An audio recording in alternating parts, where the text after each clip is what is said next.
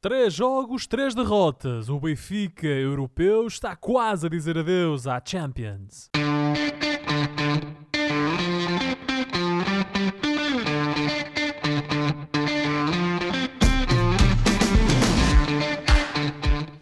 Bem-vindos a uma emissão em direto dos Meninos de Ouro, o programa para quem gosta de bola e que está disponível todas as terças-feiras em todas as plataformas onde se pode ouvir e descarregar podcasts. E estamos também aqui na Rádio Barcelos, também às terças, às 22 horas. Eu sou o Filipe Vieira e comigo estão o José Lopes e o João Pedro Oliveira e estamos novamente reunidos para uma conversa sobre futebol. Meus amigos, boa noite. Eu devo confessar que, embora os resultados desportivos desta noite não tenham sido grande coisa, eu estou feliz porque estou no Minho e, e sinto-me bem por isso. Sinto-me contente. Não sei se vocês partilham da minha alegria Oh, Filipe, ou, ou- ou se aceitam a minha alegria e se a minha alegria chega para te abençoar a ti em Londres, João Pedro, que estás tão longe. com certeza chega. Se estás, se estás conformado ou pelo menos eh, consegues esquecer o desejo europeu do Benfica, estando no Minho e provando as boas comidas do Minho e estando um bocado a receber os carinhos dos paizinhos, sendo que já és um bocado velho para isso, mas pronto. Eh, Sabe sempre bem. se estás bem e se estás a conseguir bloquear da tua cabeça o desejo de hoje, tudo bem por mim, Filipe. Sabes, João Pedro, o futebol é a coisa mais importante das menos importantes. E portanto, como o futebol não interessa muito, Exato. ah, o que vale é estar com a família, não é, José? O recém-pai. Com certeza, não é? Com certeza. Com certeza que sim. Boa noite, Filipe. Boa noite, Oliveira. Boa noite a todo o nosso vasto auditório. Boa noite, Josué. Ah, de facto, eh, sobretudo eh, em dias ou noites como a de hoje, em que falha-nos aquilo que é normalmente de fonte de alegria, que é o futebol, resta-nos procurar o conforto e eh, o quente e caloroso abraço da família, precisamente para poder eh, enfrentar esta dor, digamos assim, que é, no meu caso, ver o meu Benfica eh, perder pela, pelo terceiro jogo consecutivo na Champions, ainda nem sequer marcou um golo. Eh, mas pronto, é o Ó, que ó, temos. José, ah, quando acabou o jogo, foi- até acordaste o teu bebê para, para o abraçar, foi? Não, não, ele, ele ainda estava acordado. Ele, ele de vez em quando, não sei, ele, se calhar ele estava contente de estar a ver o Benfica perder. Tem que começar a ver se a mãe não o está a levar para, para os meandros do portismo. Ah, Para os Ah, meandros do, do norte, Do portismo. do, do Douro. Uh, mas não, ele estava bastante, bastante esperto até e uh, até o sorriso dele uh, até serviu também de conforto neste momento triste para os benfiquistas.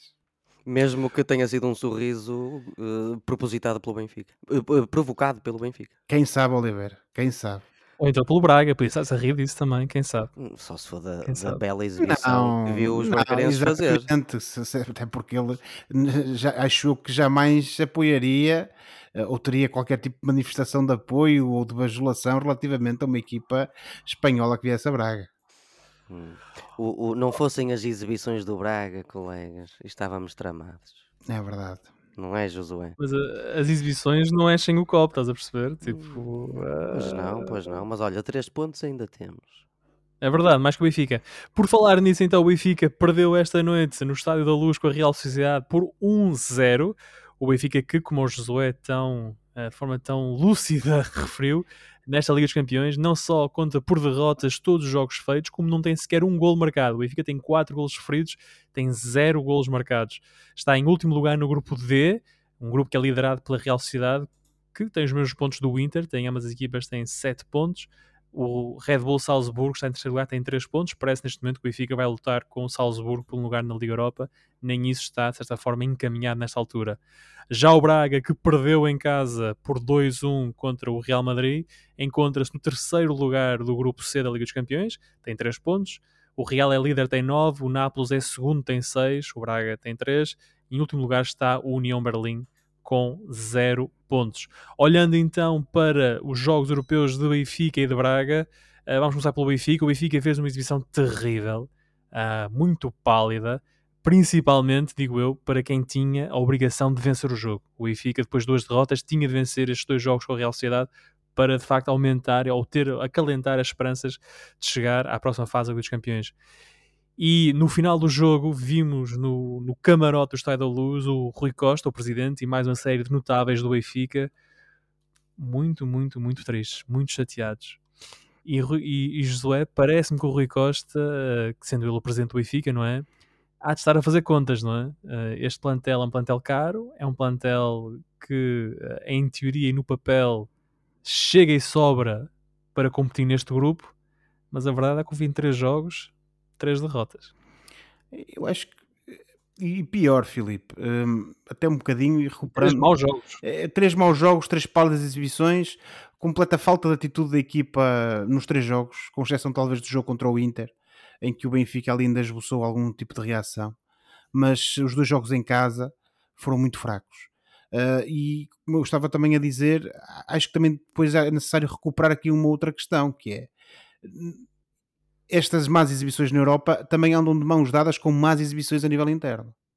Nós já falamos disso na, na penúltima emissão do, do, nosso programa, antes dos jogos das queres entrar, queres entrar nessa análise de facto? Ou seja, não, Filipe, eu estava a ver o jogo, a ver o jogo não podemos pai. fugir dela, porque isto não é um daqueles casos, parece-me a mim, em que o Benfica episodicamente ou por alguma razão, falta de experiência, uh, falta de, de, alguma coisa, ou excesso de alguma coisa, uh, as coisas estão bem internamente, mas estão mal na Europa. Não.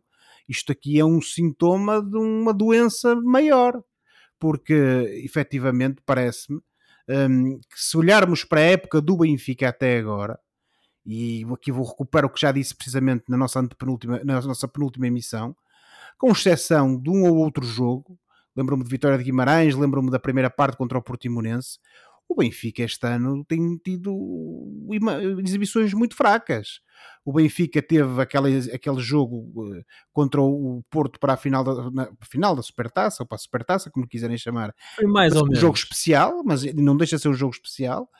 E o Benfica depois eh, anda ali aos solavancos, digamos assim, parece que vai engrenar, tem esse par de jogos eh, assim assim, uh, depois as coisas voltam a, a, piorar, joga contra o Futebol Clube do Porto e apesar de ter ganho, e na minha ótica ter sido um justo vencedor, também acaba por ter uma exibição bastante pálida, sobretudo se virmos uh, aquele ponto que também referimos na altura, que era um Benfica que apanhado uh, uh, em, em, superioridade numérica praticamente não sabe o que fazer à bola e o, o gol do Benfica até surge assim um bocadinho numa um, contracorrente, contracorrente não digo, mas assim um bocadinho sem saber ler nem escrever, como se costuma dizer, através de mais um, uma, uma iniciativa individual do, do Di Maria.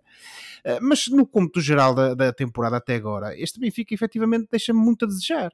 Um, falta, se formos comparar com a época passada, falta atitude, parece-me a mim, não sei onde é que ela anda. Uh, os jogadores, aquele equipe Benfica pressionante desapareceu. Um, ainda, ainda hoje contra a Real Sociedade, eu, eu, olhei para a Real Sociedade no início e com as devidas diferenças, eu parecia era que estava a ver o Benfica da época passada. Uma equipa pressionante, bloco subido, uh, tentar ali uh, imediatamente estancar toda e qualquer iniciativa do Benfica logo à saída da sua área. E por outro lado vi um Benfica muito, eh, muito amorfo, um Benfica muito. Eh, eh, como é que eu hei de dizer? Sem qualquer atitude, sem qualquer margem de, de ou, ou, ali qualquer sinal de querer fazer alguma coisa. É ao passo que a Real Sociedade, lá está, como disse há pouco, bloco subido, pressão alta sobre o Benfica, e se formos a ver na primeira parte, o Benfica, o único momento em que tem ali algum um esboço, digamos assim, de, de bom futebol, eh, é precisamente quando, se calhar, a Real Sociedade se empolgou um bocadinho com esses, com esses seus ímpetos iniciais e acabou por dar ali algum espaço para que o contra-ataque do Benfica tivesse, alguma, tivesse algum destaque. Naturalmente que depois podemos falar daquele gol que foi anulado ao Benfica, sim senhora, mas foi um gol bem anulado. Um, haverá aqui outras incidências da, da, arbitragem, mas também não é por aí, pelo contrário, até se calhar. Uh, que o Benfica deixou de ganhar, ou, ou, pelo menos deixou de não perder hoje contra a Real Sociedade. Aquilo que fica no final, a meu ver, é um Benfica que continua em, claro, mau momento de forma, um Benfica sem atitude, um, e uh, que hoje mostrou mais uma vez contra uma Real Sociedade esclarecida, aguerrida, eh, e com jogadores de muita qualidade, ehm, que não está, pelo menos esta época, ao nível suficiente para estas andanças da Europa e para conquistar pontos.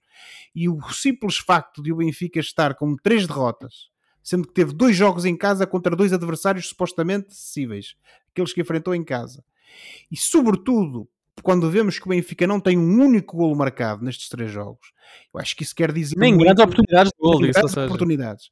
Eh, Isso demonstra cabalmente que há aqui qualquer coisa neste Benfica que tem que ser corrigida. Naturalmente, quando os jogos são para consumo interno, quando são jogos do nosso campeonato, o nível de dificuldade é outro e não raras vezes os talentos individuais acabam por eh, resolver o problema. Uh, mas na Liga dos Campeões as coisas não funcionam assim. E se calhar o Benfica hoje também, não se pode, também pode agradecer um bocadinho à sorte, porque oportunidades para a Real Sociedade sair com um resultado mais pesado não faltaram. Eu podia estar aqui a enumerar, e agora também em jeito de conclusão, uma série de jogadores do Benfica a título individual que também estiveram uma, que deram uma pálida imagem de si próprio, mas também não vale a pena estarmos aqui com isso. Agora, que. No... Acho que foi coletivo, ou seja, tirando talvez o João Neves e na segunda parte com a entrada do Tiago Oveia, não vi muito, Não. nos- muito in- ah, intensidade, não vi aquela Não, intensidade no jogo do exatamente. Benfica que se ano passado. Não. E não sei até que ponto é que não será, e, e podemos entrar já aqui no, no tema de quem está a faltar ao Benfica. Um, eu, eu pensei muito no Gonçalo Ramos neste jogo, ou seja, o Gonçalo Ramos era o primeiro defesa do Benfica o ano passado e este ano não há ninguém que faça aquele trabalho e parece que a equipa já não pressiona tão alto como pressionava na época passada. Que era uma das marcas daquele Benfica, Claro, que era a pressão alta na saída do adversário. Isso é o que eu referi há pouco. O Benfica parecia que estava a jogar fora e a dar o- a, a iniciativa de jogo ao adversário. Ah, por isso é que eu referi que parecia, muito sinceramente, eu parecia que estava que a Real Sociedade era o Benfica do ano passado, precisamente por causa disso. Entrou o pressionante, entrou o Mandona ah, no Estádio da Luz e o Benfica limitava-se a ver a bola circular. Como eu disse, tirando um ou outro espaço, não vi grande, grande produção do Benfica em termos ofensivos, nem vi o Benfica, ela está com muita pressão. Se a questão se resume à falta do Gonçalo Ramos ou não, eventualmente, Filipe, isso pode, pode ter, uma, pode ter um peso grande. Eu acho que a importância do Ramos é, vê-se mais na, no facto de que faltam os golos dele, foram muitos e que ajudaram não muitas vezes o Benfica, às vezes até em jogos que não estavam a correr tão bem, mas que ele acabava por, no fundo, eh, abrir a lata e depois o golo acabava também por catapultar a equipa para uma exibição melhor. Ah, Agora, independentemente de estarmos aqui a falar de planeamento, de saída deste ou daquele jogador, de este ou aquele jogador que foi contratado e se calhar está um bocadinho aquém das expectativas, ou então eventuais erros de casting, ou lá está jogadores que estão em clara baixa de rendimento em comparação com a época passada, podíamos estar aqui a discorrer sobre isto. Agora, e, e com isto termino, que eu acho é que neste momento, e, e voltando também a essa imagem que tu pintaste da, da bancada hum, presidencial do Benfica no final do jogo, eu acho que deve estar neste momento na, na cabeça do- dos dirigentes do Benfica é que há aqui um problema. Porque se para o campeonato isto para já está a dar, uma equipa como o Benfica, com um projeto esportivo desta magnitude, com, com o investimento que está a fazer, pura e simplesmente, e ainda que a questão financeira não seja propriamente uma emergência, digamos assim, e, e que a época, mesmo que corra mal na Champions, o dinheiro da Champions não seja decisivo para equilibrar as contas, ainda que isso possa ser o caso, não sei se é ou não, estou aqui a conjecturar, o certo é que o que fica é depois a questão desportiva. É um projeto falhado se efetivamente o Benfica tiver uma Champions tenebrosa e depois internamente, isso já está, só o futuro dirá, internamente o Benfica também não conseguir grandes resultados. Acho que aqui um- estamos neste momento num ponto em que alguma É coisa tem que acontecer na, na equipa do Benfica. Porque o, o Benfica, e o Rui Costa deu a entender isto, o Benfica constrói este plantel não só para competir internamente, mas também de forma continental, não é? Externamente, na Liga dos Campeões. E com a redução do número de vagas de equipas portuguesas na Liga dos Campeões, a, a ideia de- deste reforço do plantel do Benfica, deste investimento do plantel do Benfica, foi para garantir que pelo menos uma daquelas duas, aliás, desculpem, uma daquelas duas vagas é do Benfica. E João Pedro, a jogar assim, nem na Europa, nem em Portugal, eh, o Benfica vai ter a vida facilitada para alcançar qualquer uma dessas duas vagas, seja como campeão, seja como vice-campeão. Em relação a, hum, a- às questões in- a- do- internas, vá, eh, de campeonato, eu, eu não vou tão longe como vocês. Eh, Eu, como já vos disse a semana passada, eu acho que o Benfica está a fazer um bom início da época a título interno, mas comparativamente com, ne- com a época passada, muito inferior. E eu, Desculpa, o, o- o Benfica da Europa este ano não é uma questão de opinião. O Benfica está a fazer um mau está, está a fazer uma má Liga Sim. dos Campeões. Sim, sim, eu estava a falar, da, eu estava a falar da parte interna. Não, mas nem, nem só por comparação com a época passada. É, objetivamente, esta é uma má Liga dos Campeões. Só comparável, acho eu, com a do Rui Vitória em 2017, que nós perdemos os seis jogos da Pronto, fase de grupos. mas eu estava a falar da parte de interna. Em termos internos, eu concordo que o Benfica não está tão forte como na época passada, mas acho que ainda tem, acredito que ainda tem o suficiente em termos de artilharia e, e- e qualidade para disputar o campeonato. Estamos em meados finais de outubro, acho que a, a questão interna não me parece ser muito preocupante do, do- do ponto de vista benfiquista. Mas concordo contigo, a parte da, da, da, da- Liga dos Campeões está muito diferente da época passada. Eu acredito que isto é por causa da perda de três jogadores importantes, nomeadamente o- os, os últimos dois, que foram o Grimaldo e o, e o Gonçalo Ramos. Como vocês disseram e muito bem, o, o Gonçalo Ramos era o primeiro defesa do Benfica. Além de ser um, um- jogador tecnicamente dotado e com muita apetência para, para a baliza, l- também tinha essa qualidade, eu tenho essa qualidade, em, em que é um jogador que pressiona muito e, e que, e que coloca os, os adversários em situações bastante eh, um, eh, awkward, complicadas, um, para, para se desenvencilharem. E eu acho que eh, esta, esta perda de qualidade do Benfica é uma questão de que, um bocado como ao Porto na época passada, mas por razões diferentes, o Benfica está a ter uma, um, está a começar a época atrasado. Está-se a, a- ambientar a, a ausência destes jogadores, o Grimaldo.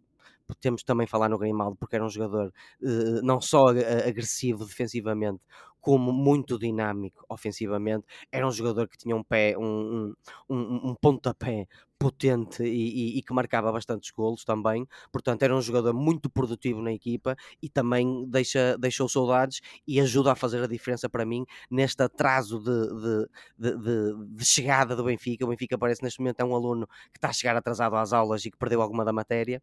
E, e, e o futuro dirá quão longe pode ir este Benfica, consoante a rapidez da adaptação destes reforços, que já falámos deles. O Coxu, eu não sei o que é que aconteceu com o Coxu ser suplente, Ele esteve lesionado. ele esteve lesionado, portanto, isto também podemos, Faz trabalho de casa, pá. podemos considerar isto, peço, tens razão, podemos considerar isto um, um, pá, um pequeno azar para, o- para o Roger Schmidt, mas, mas pronto, não se justifica. Uh, Mas uh, repara numa coisa, Oi. o Benfica, o Benfica deixa ser o Grimaldo, como tu disseste, um jogador fundamental nas últimas oito épocas no Benfica. Substitui o Grimaldo com o Jurasek, que chega ah, e lesiona-se e, chega- e custa 14 ou 15 milhões de euros. E não contente com as exibições do Jurasek na pré-temporada e no início da época, vai buscar o Bernat, também chega lesionado. Portanto, o Grimaldo sai, um titularíssimo, e é substituído por dois jogadores lesionados. E o que estava cá, o Ristich, que era o suplente do Grimaldo, é negociado no final do mercado. podemos olhar para essa narrativa e também falar num pouco de azar, a menos que já houvesse eh, indicações que os jogadores já estavam lesionados. Eles chegaram lesionados? O Jurasek tem um histórico de lesões. E reparemos no Ah, seguinte, desculpa interromper. O caso do O. Bernat, sim, o Sim, chegou o Bernat chega lesionado. mas depois também eu acho que isto também acaba por pesar é se o jogador tem um histórico de lesões ou não, não é? O E jogador, o Jurasek creio que tem. pronto, a questão do Jurasek, mas lá está, o Jurasek lesionou-se chegando cá, num lance, pronto, que foi uma estupidez, mas acontece. Ahm, agora, o caso do Bernat, penso que ele não tem propriamente um histórico de lesões, portanto, é um risco calculado. Agora, ah, vendo os dois a jogar até este momento, há uma coisa que eu vos digo: epá, ponham o Bernat a jogar. Porque o homem, sobretudo fruto da experiência que tem e da qualidade que já demonstrou pelos grandes clubes por onde passou, parece-me neste momento uma alternativa mais viável. Eh, Não quero estar aqui mais uma vez, como disse há pouco, a fazer alusão a eventuais erros de casting, mas se calhar o Jurasek poderá sê-lo. Mas agora também para vos questiono por uma outra coisa, é que tem a ver com o vosso darling, o vosso querido Bá, que vocês estão sempre a defender. Ele ainda hoje no gol da Real Sociedade ele foi completamente, como se diz no Minho, papado, de forma muito básica. Ah, No Minho, Foi. no Minho foi comido. Foi- no olha, Minho é dizer, diz- foi Olha, mas olha, até foi o melhor defesa do Benfica durante o jogo todo. É, Oliveira, mas Ora, o Otamendi, o Fora, Otamendi fora está essa situação, o- terá, foi a melhor defesa do Benfica durante o jogo todo? o Bá fez um, no cômputo geral, até fez um bom jogo. E pronto, foi, teve aquela Epá, Oliveira, não tenho, não tenho, não, não, é só É um bocado- é, é um bocado complicado Oliveira, dizer isso eu- do jogador que compromete o lance do gol. Lamento, mas tudo não bem, nada a tudo dizer sobre isso. Lance, é são um lance de 90 minutos ou 90 minutos, não é? Mas eu sei, eu vi os 90 minutos, eu sei o que é que ele fez quando, quando esteve em Não- campo. Pronto, Aliás, eu acho que ele fez um bom jogo. Fora, fora esse lance, ele fez um bom jogo. E até foi substituído, e até foi substituído para mais uma vez o, o que também fez um mau jogo, eh, que desta vez até jogou na sua posição, ir para o lugar dele, não é? Eh, é que- quer dizer, eh, pronto, não vamos estar aqui agora também a bater Uma no equívocos. Não, Parece uma série de equívocos. porque não- não é- não é Vocês assim tão qual é a lá, lá, lá. Vá lá, esta questão do VAR até nem é assim tão importante, por isso. Oliveira, é porque ele é o único lateral direito da equipa. Se ele não joga bem. Não, não, não, da exibição. Da exibição. Não, da Oliveira, exibição. é que tem sido uma atrás da outra. É uma atrás da outra. Temos, Ok? temos falado do Braga, se, portanto vamos, vamos... se o teu único defesa direito não defende ou não sabe defender, tu tens um problema. A meu ver, tens um problema. Tens um problema quando também não tens quem lhe consiga Exatamente. fazer as dobras. Isso. E no ano passado tinhas Oh, o Florentino bem, e o Florentino ajudava Tá bem, a, ó, se calhar, Filipe, esquecer muita coisa. Tá bem. Não, o que eu estou a dizer é que acho que há muitos equívo- equívocos táticos no Benfica neste momento. O Florentino, que era um jogador fundamental na época passada, desapareceu e é o único médio com características defensivas no Benfica e que serve precisamente para estes jogos, porque o Benfica, efetivamente, no Campeonato Português, não tem muitos adversários que o coloquem à prova como estes adversários E, só, e quanto a isso, só E é digo, nestes jogos um jogador como o Florentino pode fazer a diferença. isso só digo uma não coisa. podendo jogar o Coxu, deixa-me só acabar, não podendo jogar o Coxu, ahm, eu teria jogado com o Florentino e o João Neves, em vez do João Neves e do Orsens. E o Florentino não sai de cena por culpa própria, parece-me a mim. É a opção. E acho que é uma, e acho que é uma, lá. e acho que é uma má opção. Não vejo problema nenhum em jogar o João Neves e o, e o Florentino e depois teres ali o outro médio. que, Pois isso aí vai ter que se ver quem é que é. Não é? Agora, assim é que a realidade tem dito que Eu, não eu funciona. penso que, eu penso que o Roger Schmidt, por, querer, por insistir em ter de ter o Orsens em campo, ah, por querer incluir o Coxu e o Rafa no mesmo 11. O Coxu no Feyenoord jogava onde joga o Rafa agora no Benfica. Atenção, o Coxu não fazia a função que faz ah, no Feyenoord que faz no Benfica hoje. E, e eu acho que ele cria aqui uma série de eh, equívocos táticos que têm eh, dificultado a progressão eh, do Benfica, principalmente na transição com bola, e a qualidade exibicional dos jogos do Benfica. É, é- é a minha opinião. Agora, para termos tempo a falar do Braga, deixem-me só perguntar: o Benfica, ao fim de três jogos neste, neste grupo da Liga dos Campeões, tem zero pontos. O, a Real Sociedade e o Inter lideram o grupo com sete. Uh, o Salzburgo está em terceiro lugar com três. Muito rapidamente, um, vou perguntar aos dois: o Benfica consegue qualificação para os quartos de final da Liga dos Campeões? Não está fácil. Vai à Liga Europa ou chega ao final de, de novembro e tem as malas feitas? Não há mais condições europeias para ninguém. José. Ó, Filipe, eu acho que a continuar assim, o Benfica vai ficar em, em último lugar do grupo. E acabou. Que é que- porque zero pontos ao fim de três jogos, sendo, tendo em conta que o Red Bull Salzburgo, equipa onde nós ainda vamos jogar a casa deles, Tem vantagem com tem confronto vantagem no confronto direto e tem mais três pontos que o Benfica. Quer dizer, eu neste momento não vejo eh, grandes possibilidades de sairmos do, do fundo da tabela do grupo, eh, muito sinceramente. A não ser que eventualmente haja aqui algum tipo de, de golpe de teatro, não sei, não faço ideia, mas isto já é, já é, é pura conjetura. Uh, se tudo continuar como tem sido até agora e tendo em conta o, uh, uh, o problema em que, em que o Benfica está, se meteu a si próprio, eu não vejo grandes possibilidades. E também te digo uma coisa, vocês já sabem a minha opinião, entre jogar a Liga Europa e não jogar nada, epá, eu prefiro não jogar nada. João Pedro? Eu também acredito que o mais provável é o Benfica en- ficar ali entre a Liga Europa ou a total ausência de, de futebol europeu, porque a coisa agora está muito complicada, com zero pontos depois de três jogos e para, para terminar, no- nós às vezes até parece que o Benfica jogou sozinho. Tivemos um Real Sociedade que provavelmente foi muito subestimado e que tem jogadores como, Ah, o- belo jogo da Real Sociedade. como o bela equipa. Mendes, como o. Cubo, o, o, o, o Riazabal, enfim, enfim só- eh, o Benfica está no. Em princípio, ou vai ser Liga Europa ou vai ser eh, eh, ausência de futebol internacional. quarto classificado na Liga Espanhola o ano passado e este ano está em quinto. Uh, acho que só quem não, quem não acompanha a Liga Espanhola é que poderia ter surpresa ou podia ser surpreendido pela, pela boa qualidade que esta equipa tem. Era a É, equipa mas- que eu não queria daquele pote no, no, no sorteio. Eu, desde o início- Do pote 3, Aliás, era a equipa que eu não em queria. conversa, em conversa com, com outros amigos meus, epá, o que eu fui gozado quando disse que a Real Sociedade era perigosa. Opa, devias Olha, ter- perguntem ao não, Ricardo Loureiro. devias- Mas devias- olha, está aí. É, devias ter pegado no telefone e telefonado ao Roger.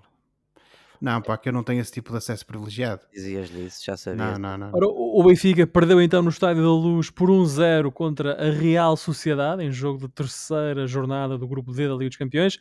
Mais a norte, na muito linda e eh, menos chuvosa esta noite, Cidade de Braga, o Braga recebeu o, o Real Madrid, um jogo histórico eh, para o clube da. E vamos, lá está, somos os três de Braga, portanto, o clube da nossa cidade recebeu hoje o Real Madrid, o clube histórico da Europa, com mais ligas campeões ganhas, veio jogar à pedreira. O Braga perdeu por 2-1, mas João Pedro vendeu cara à derrota. É verdade, vendeu muito cara a derrota. Embora saibamos que o Real Madrid é uma equipa que joga muito confortavelmente sem bola, é uma equipa que se dá bastante bem a jogar sem bola, e portanto havia a hipótese de sabermos que o Braga ia ter até bastante posse de bola. O que é, o que é facto é que o Braga teve e, e, trocou, e trocou bem uh, a bola entre si. Uh, foram, foram jogadores corajosos, uh, jogaram taco a taco contra, contra esta equipaça do Real Madrid e o resultado foi aquilo que temos tido com o Braga na Europa que é mais um belíssimo jogo de futebol para o adepto neutro. E mais um golo do Jaló. E mais um golo de Jaló e, e, um belíssimo jogo de futebol até para os próprios adeptos destes, destes dois clubes. O, o Braga cometeu alguns erros de, de talvez de, de temor Uh, uh, em relação ao adversário que estava uh, a enfrentar, mas não deixou de, de, de, tentar marcar golos podemos dizer que qualquer uma destas equipas, eu acho que não estou a ser exagerado, qualquer uma destas duas equipas podia ter ganho este jogo, porque o próprio Braga também desperdiçou muitas oportunidades de golo e fica a imagem de uma, de, de uma equipa que se bateu muito bem e, e que com certeza de, vai deixar ou deixou uma boa imagem perante uh, esta Europa do, do futebol. Um, eu quero dar o exemplo, por exemplo, do Sachi, que foi um jogador que andou ali no fio da navalha o jogo todo, porque uh, andou muito em cima do Vini Júnior e todos nós sabemos a qualidade e, e, e do, do, do Vinícius.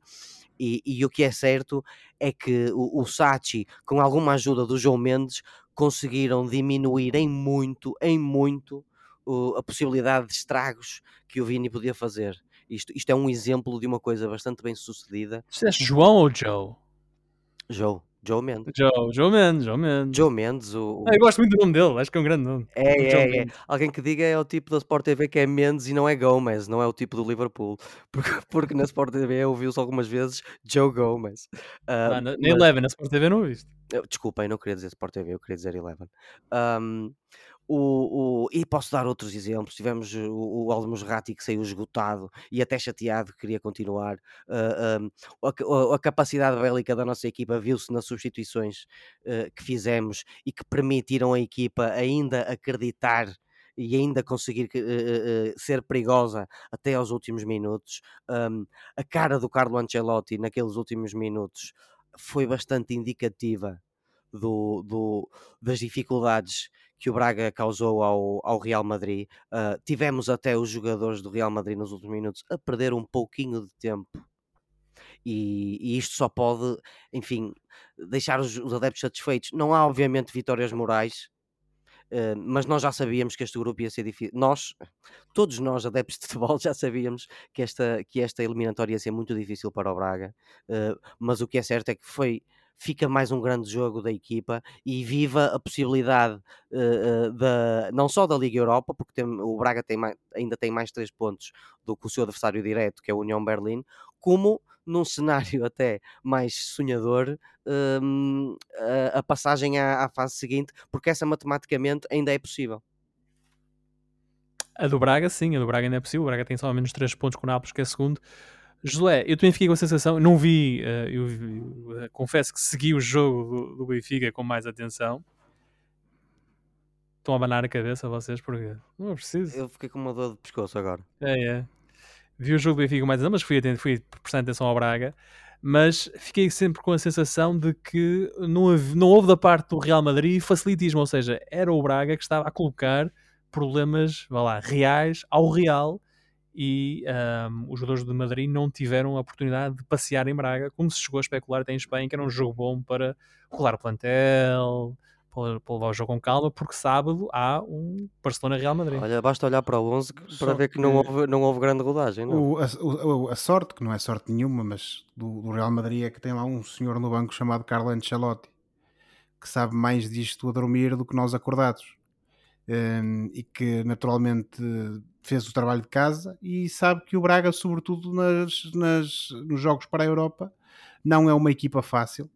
Uh, aliás, bastava ter olhado para aquele jogo do Braga também na pedreira contra o, o, o Nápoles para ver que o Braga é uma equipa que dá bastante luta Vende cara à derrota. vende cara à derrota e portanto cara à derrota. ele, ele que naturalmente não quer eh, facilitismos eh, pa- em termos de, de apuramento no, no grupo e sobretudo passar em primeiro lugar não, eh, não, não esteve aqui com meias medidas e pôs, grosso modo, a equipa titular em campo, os melhores jogadores e portanto hum, aquilo que, que, que acabou por ser a atitude do Real Madrid não me surpreende Eh, assim como não me surpreendeu, como, como referi há pouco, esta atitude bastante batalhadora do, do Braga.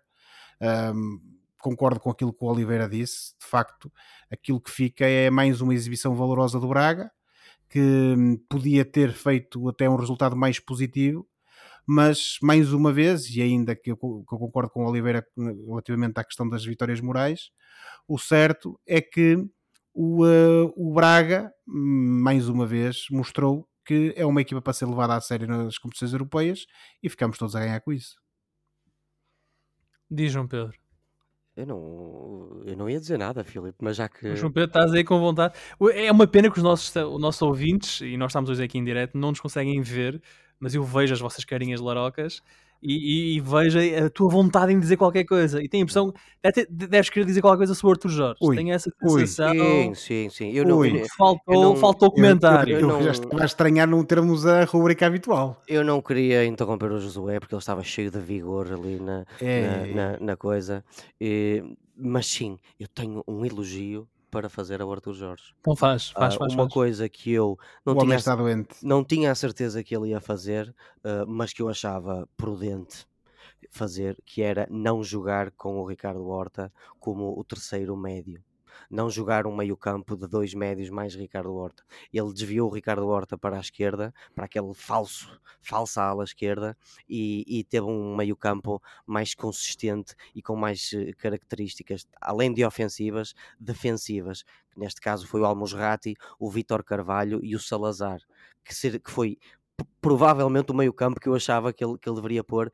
E não te pareceu que ele, por nesses três, encheu um bocadinho o meio campo demais e tirou alguma criatividade? Não, não me pareceu, porque o, o Salazar também é um jogador criativo, o Almosrati é um jogador criativo e o Ricardo Horta é aquele jogador criativo que nós sabemos que foi eh, nestas Uhum. últimas épocas naquela ala esquerda.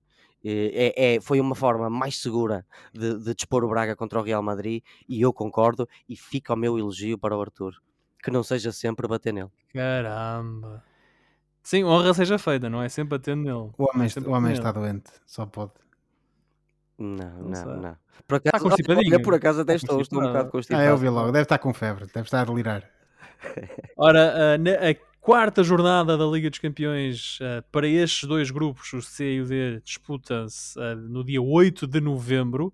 Temos o Real Sociedade Benfica em, em San Sebastián e o Real Madrid Braga no Bernabéu. O Braga visita o mítico Santiago Bernabéu. Olha, Filipe, Olhando- Filipe, sendo, Diz, sendo diz. que já está confirmada a presença de os- dos meninos de ouro no Santiago Bernabéu. Uma coisa linda, uma coisa linda. Fico muito contente. Portanto, fiquem atentos. Sigam-nos nas redes sociais, no Please, Facebook e no Twitter. please. please. Um, outros jogos da jornada: o Bayern Munique foi uh, ganhar ao Galatasaray por 3-1. O Inter Milão venceu do grupo do Benfica o Salzburgo por 2-1. Estes foram os dois jogos da tarde, às 17h45. Jogos da noite: o Nápoles venceu o União de Berlim por 1-0, este é o grupo do Braga.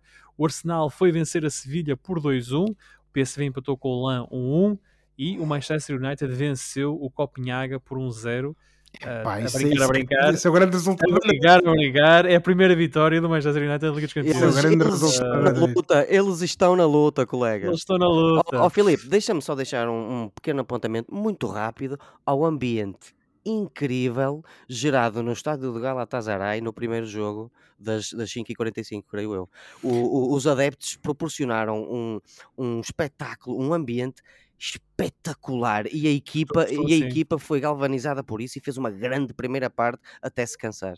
Oliveira, Os eu, eu são pensei que tu ias falar do ambiente no estádio do Braga quando se deixa que o mesmo, que o mesmo enche. Olha, o ambiente no Estádio do Braga foi ótimo e ouviram-se Ah. muitos cânticos de apoio e obrigado pela tua preocupação, Josué. Claro, Classificação então da Liga dos Campeões, Grupo A, o Bayern e o Galatasaray eh, estão nos dois primeiros lugares, o Manchester United é terceiro, o Copenhague é quarto. Grupo B, o Arsenal lidera com 6 pontos, o Lens segundo com 5, o Sevilha é terceiro com 2, o PSV último também tem 2 pontos. E recordo, no grupo C, o grupo do Braga, o Real é primeiro, o Nápoles é segundo, o Braga é terceiro, o União Berlim é quarto. No grupo D, o grupo do Benfica, Real Sociedade e Inter estão na frente. Real o Red Bull Salzburgo está em terceiro lugar com 3 pontos e o Benfica está no último lugar com 0 pontos. Amanhã joga o Futebol Clube do Porto, em jogo do Grupo H. O Porto vai à Bélgica jogar com o Antuérpia, num jogo que, eh, Josué, em caso de vitória do Clube do Porto, a qualificação fica muito bem encaminhada. Porto é favorito. A minha pergunta para ti é: vai confirmar esse favoritismo todo em Antuérpia? tenho quase a certeza que sim, Filipe. Hum, o Futebol Clube do Porto mostrou no último jogo contra o Barcelona, ainda que tinha sido um jogo em casa, que na Europa, eh, independentemente de, de como as coisas correm internamente, na Europa acaba por ser sempre uma equipa à parte. Eh, o Porto já tinha ganho com todo o mérito e com toda a propriedade contra o Shakhtar, um jogo fora. Eh, fez essa boa exibição contra o Barcelona, em que a equipa catalã apenas conseguiu sair do Dragão com, com os três pontos, é verdade, mas apenas com um golo.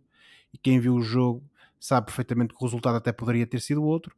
E portanto, contra o Antuérpia, que é claramente uma das equipas mais fracas desta fase de grupos, ainda assim já conseguiu fazer mais que o Benfica, já marcou dois golos, hum, coisa que o Benfica ainda não conseguiu. Ah, Um, o certo é que eu parece-me que é uma das equipas mais fracas e que mesmo jogando em casa vai ser um adversário que o Futebol Clube do Porto tem todas as condições de, de vencer.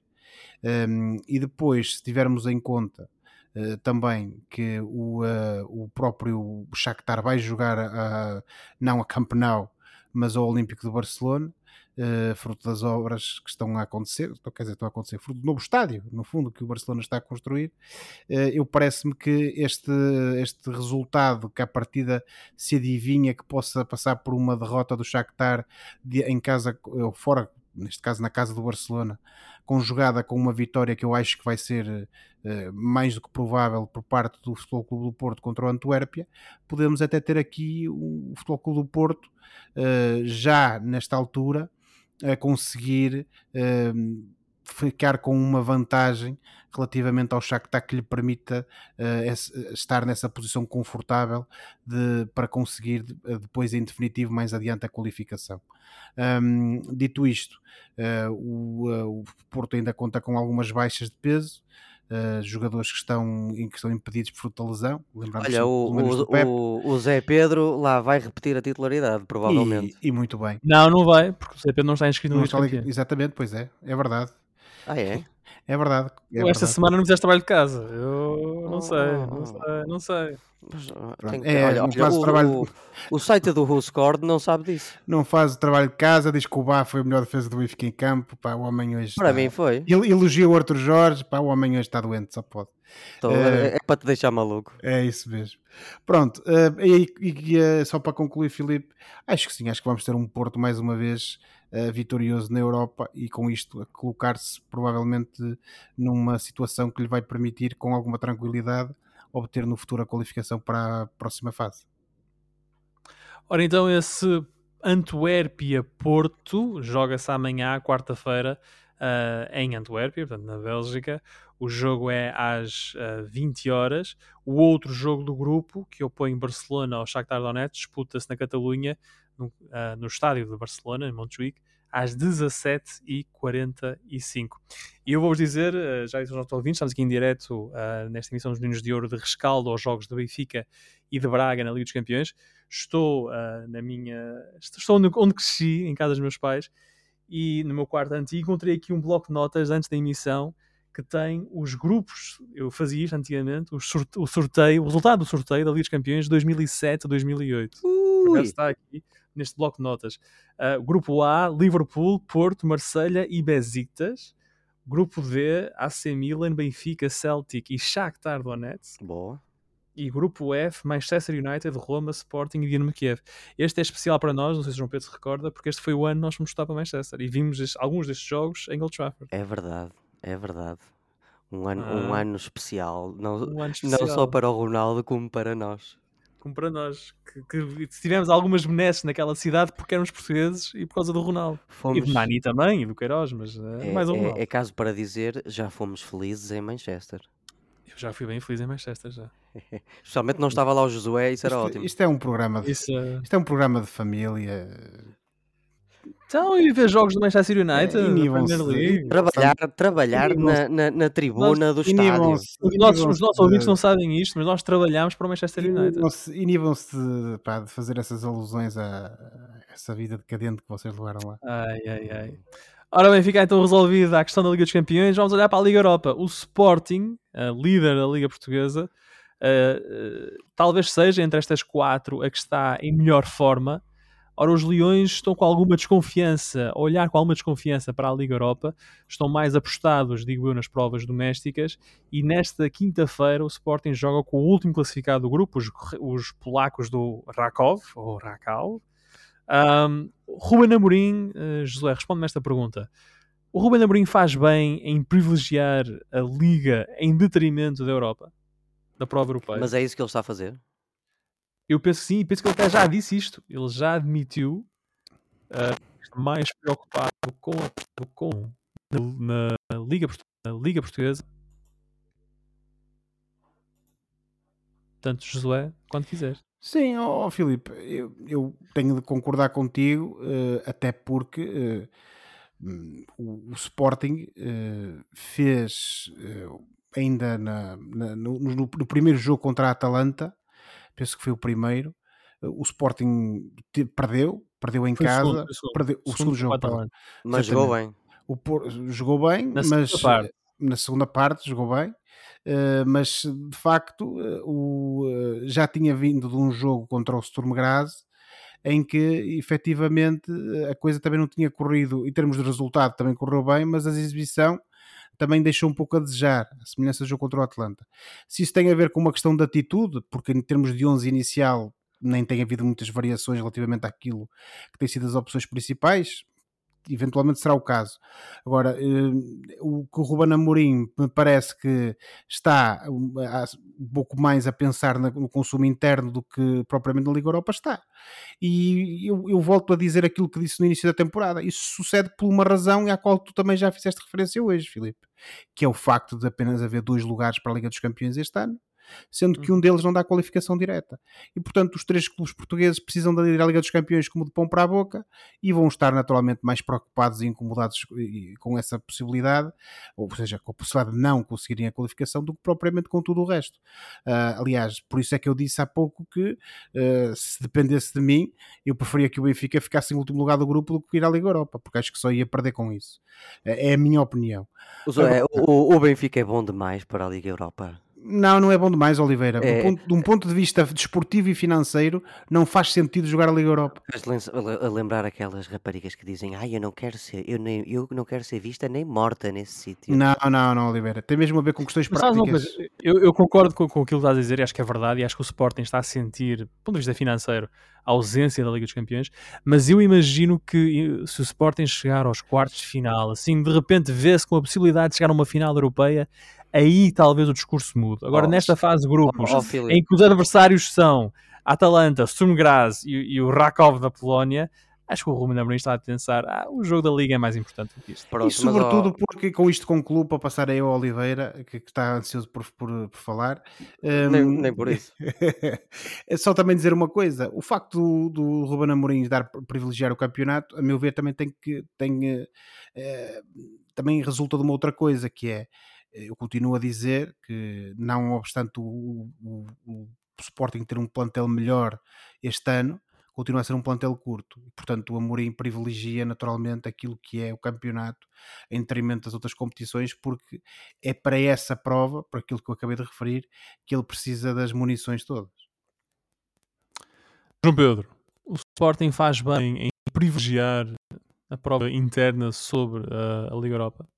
Eu não sei quanto disso é que será verdade na Privilegiar no sentido em que, se calhar, se, se ele tiver, se sentir que tem que poupar jogadores, prefere poupar jogadores neste jogo do que uh, no jogo do campeonato. Sim, mas estamos numa fase um pouco precoce e, e eu, e eu acho que o- essas preocupações devem vir é na fase seguinte, se ou quando o Sporting passar à, à fase seguinte e as coisas começarem a, a sentir-se mais nas, nas pernas. Eu não tenho bem a certeza se há aqui uma prioridade em relação de uma coisa à outra nesta fase ainda. Oh, Oliveira, deixa-me só interromper-te. O Ruben Amorim disse isso, disse. Ah, Foi Sim, antes, antes do primeiro jogo mesmo, sim. contra o Sturm o- o- Graz. nós, nós, nós crescemos com um tipo que dizia muita coisa e que no final chamavam-lhe mind games.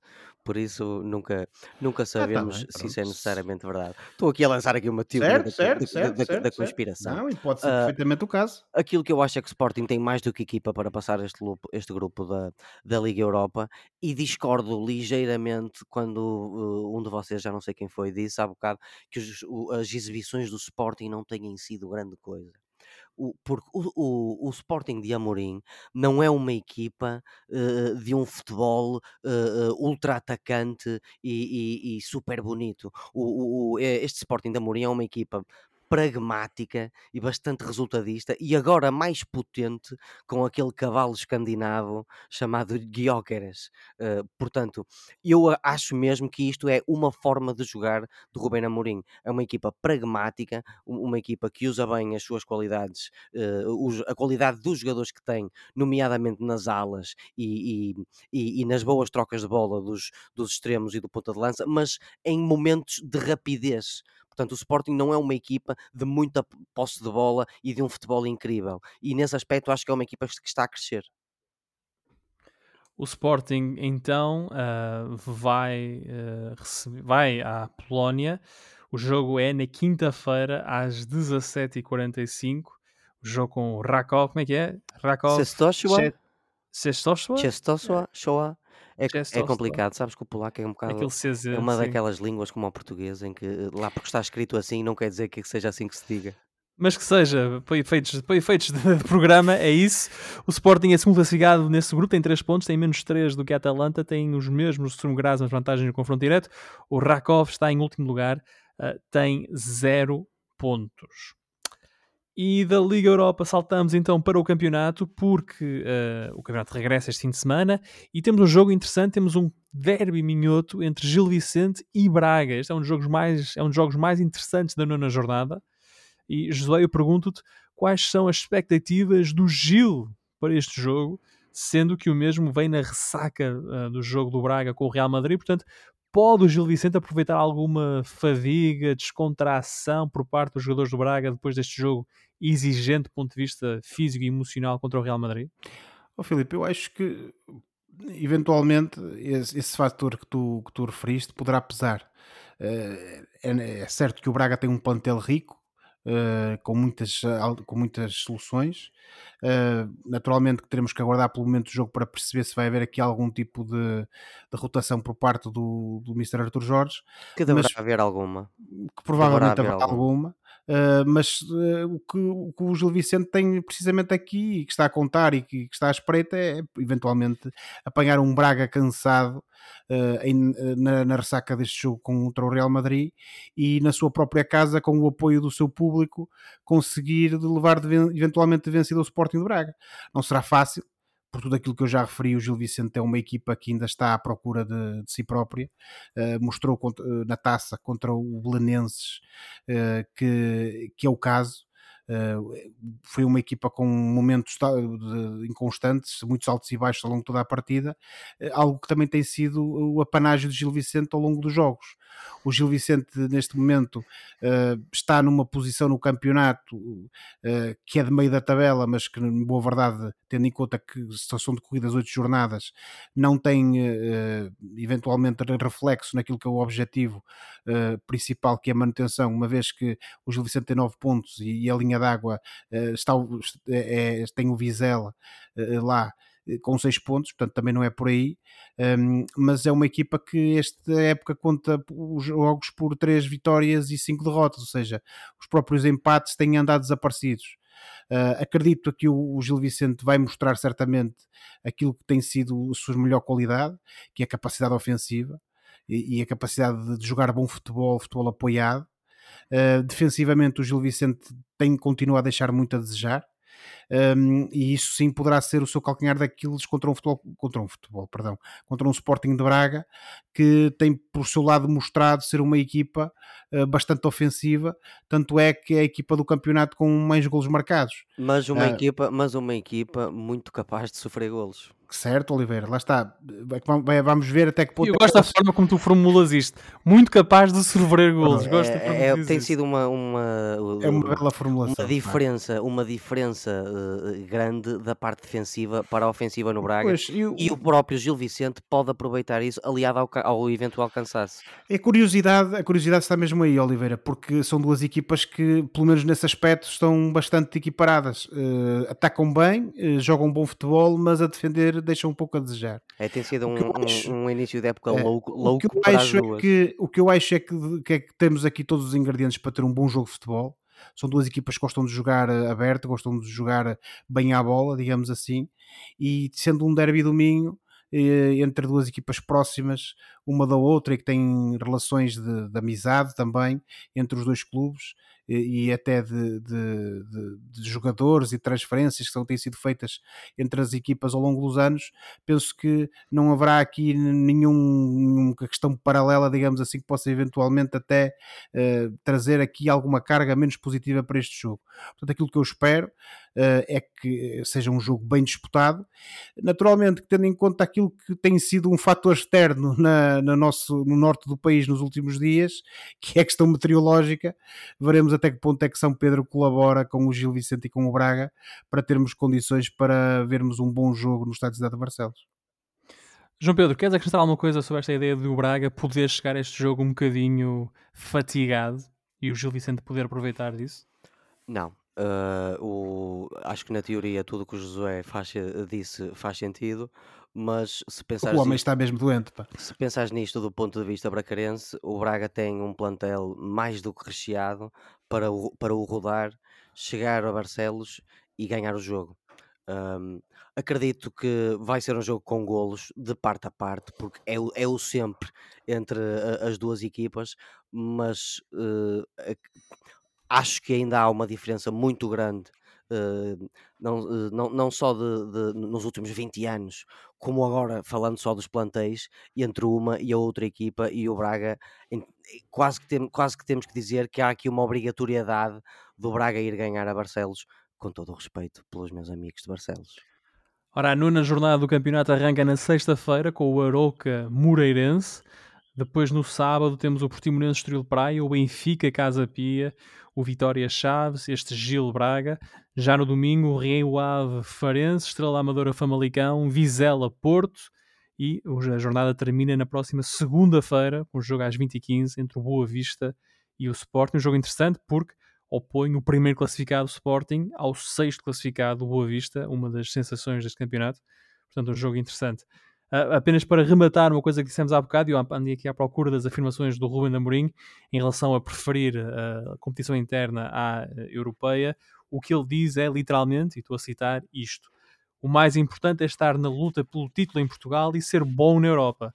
Ser só bom na Europa não me diz nada, porque são eliminatórias. O que queremos é consistência no nosso jogo. Portanto, foi, mais, foi isto que ele disse quando disse que preferia ser, uh, ter sucesso na Liga Portuguesa do que na Europa, pelo menos na Liga Europa. Não descurando. Não descurando, ele não, não disse que ia oferecer os seis jogos. Tem equipa perfeitamente, como se viu na época passada, para ir longe na Liga Europa também. Não, não esqueçamos, ah. o próprio Benfica, aqui uns anitos, teve duas finais de Liga Europa, que se tem ganho, eu não ia ouvir o Josué de certeza dizer ah, foi só uma Liga Europa. Não, o Não, Josué ia, Oliveira. Não, ia Não, ficar por todo acaso- contente. O Josué ia ficar todo contente. estás, estás enganado que eu sempre disse isto. Não Oliveira. acredito. Não, não, está aqui o Filipe do Testemunha que já discordou de mim várias vezes sobre isto. Hum, Não acredito. Não, a Liga Europa tem interesse a partir do momento em que tu podes vencê-la. Aí tem algum interesse. Até lá é uma competição menor e que tem, eh, tem um interesse residual. Eu, que eu é- acredito, obviamente, que a maior importância é o campeonato, mas acredito também que não vai haver assim muito facilitar da parte do Sporting na Europa. Não. Até porque estes são profissionais, ninguém não, até facilita. porque a experiência do ano passado também terá ficado marcada eh, em muitos daqueles jogadores. Eles gostaram de ganhar no Emirates, não é? Sim, mas é que na Liga Europa, para chegar a esses grandes jogos, tens de chegar aos quartos de final, às meias finais, tens de chegar a essa fase. Nesta fase, grupos de jogos estão um bocadinho. O, eh, o Sporting tem equipa para isso. Força Sporting. Ora, está agora na hora do fora de jogo. Vamos lá rematar isto desta emissão em direto. O momento do programa em que olhamos para o que se passa fora das quatro linhas e oferecemos recomendações ou sugestões aos nossos ouvintes. Josué, começo por ti esta semana. O que é que trazes? Olha, Filipe, a reboque da infeliz espuma dos dias, trago um livro da autoria de Daniel Sokatch, que, para, para quem não, não conhece, eh, ele é, é, é, é face, é o rosto de uma coisa chamada o New Israel Fund, que é a principal organização dedicada à igualdade e à democracia para todos os israelitas, eh, neste caso, eh, não apenas para os judeus, mas todos aqueles que vivem efetivamente eh, no, no- naquilo que são os territórios israelitas. Ele é uma figura controversa porque, apesar da sua nacionalidade, ele ten- tentou e tenta sempre manter aqui uma posição dentro do possível equidistante entre aquilo que são as duas fações, às vezes mais que duas, não é? É Tal questão da complexidade do tema que, que infelizmente voltou a estar na baila. Um, e ele eh, aqui há uns anos eh, tentou precisamente reduzir, aqui há uns anos, em 2021, produzir aqui, escrever aqui um livro precisamente para tentar lançar alguma luz nessa perspectiva dentro do possível eh, mais isenta eh, sobre este conflito. O livro chama-se Israel, um guia para o- sobre o conflito israelo-palestiniano para os curiosos, os confusos e os indecisos.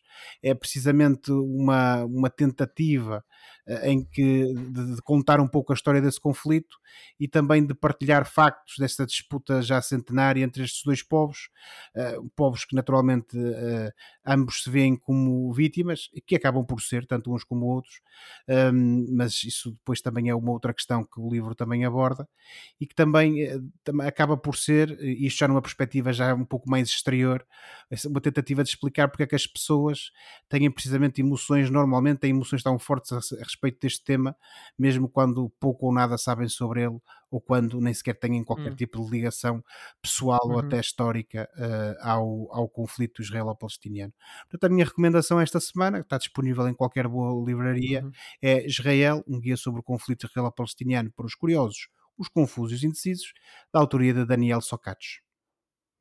O triste, terrível e eterno conflito. Esperemos que, que, que estejas errado contra essa parte final. Sim. Que acabe. Enfim. João Pedro, e tu? Bom, colegas, eh, eu este fim de semana em conversa com eh, vocês, eh, eh, recordei-me do meu gosto por documentários de natureza e tropecei na, num documentário da BBC, mas que está disponível na Amazon Prime, que, que se chama Frozen Planet 2. Eu peço desculpa por estar a falar por estar a falar do 2 e não do 1, mas como eu disse, eu tropecei nisto porque me lembrei a falar com vocês que estava com saudades de ver um- uma boa série documental e então encontrei este Frozen Planet 2, que é um sucessor de- do, do outro com o mesmo nome, Tu que Frozen Eh, Planet 1, não é, Oliveira? mas sem o 2, de há, de há 11 anos atrás, hum, e que segue a vida eh, nas regiões congeladas do planeta, eh, a vida de ursos polares, eh, tigres siberia, ai, siberianos, tigres da Sibéria, macacos da neve, Estão em extinção. baleias assassinas, leões marinhos diversos, pinguins, que são a coisa mais bonita do mundo. E- Ó- ó, Oliveira, é nesse ou é no primeiro, se é que te recordas, em que o David Attenborough introduz no meio dos pinguins um pinguim robotizado? Olha, deve ser no primeiro, porque Aham. no, no- eu, não, eu não vi o primeiro e nesse, isso- neste isto não acontece. Aquilo é Portanto, super engraçado porque os pinguins depois começam a batatada ao robô e acabam por lhe arrancar a cabeça. É, ok, faz sentido e acho muito bem. Ah, seja como for, ah, esta série beneficiou da, da, da tecnologia dos dias de hoje. Nós temos, por exemplo, um drone a filmar uma avalanche, que é uma coisa incrível. E, e tudo narrado, como tu já disseste há bocado, pelo grande David Attenborough, uma coisa lindíssima. É um documentário lindíssimo de seis episódios, mais um de Making of. E para quem gosta da, da vida neste planeta e está preocupado com ela, eh, eu recomendo vivamente esta série documental da, com banda sonora do Hans Zimmer. Portanto, está disponível na Amazon Prime e é Frozen Planet 2, uma série documental de seis episódios. Ora, eu trago esta semana um dos álbuns que eu ouvi no caminho pela A1, de Lisboa até. até aliás, há um e depois há três, Lisboa até Braga. Uh, o álbum Jailbreak do Stan Lazy, lançado em 1976, um marco do rock, com Phil Lynott nos vocais e baixos, Scott Gorham e Brian Robertson nas guitarras, uma das primeiras bandas rock a introduzir uh, o conceito de dois, dois guitarristas. Uh, Brian, Downey na, Brian Downey na bateria. Este, este disco do Stan Lazy um, produziu clássicos como The Boys Are Back in Town e Jailbreak. Sob o signo da liberdade e da rebeldia, são temas estes universais, gerações de ouvintes ficaram de ouvido colado às colunas, a gritar bem alto os refrões dos temas mais populares. E eu fiz isso enquanto estava parado no trânsito na VCI. Ora, o disco deixou um Ainda legado bem que viajaste duradouro. sozinho. Olha que cromo. Ainda bem que ia sozinho.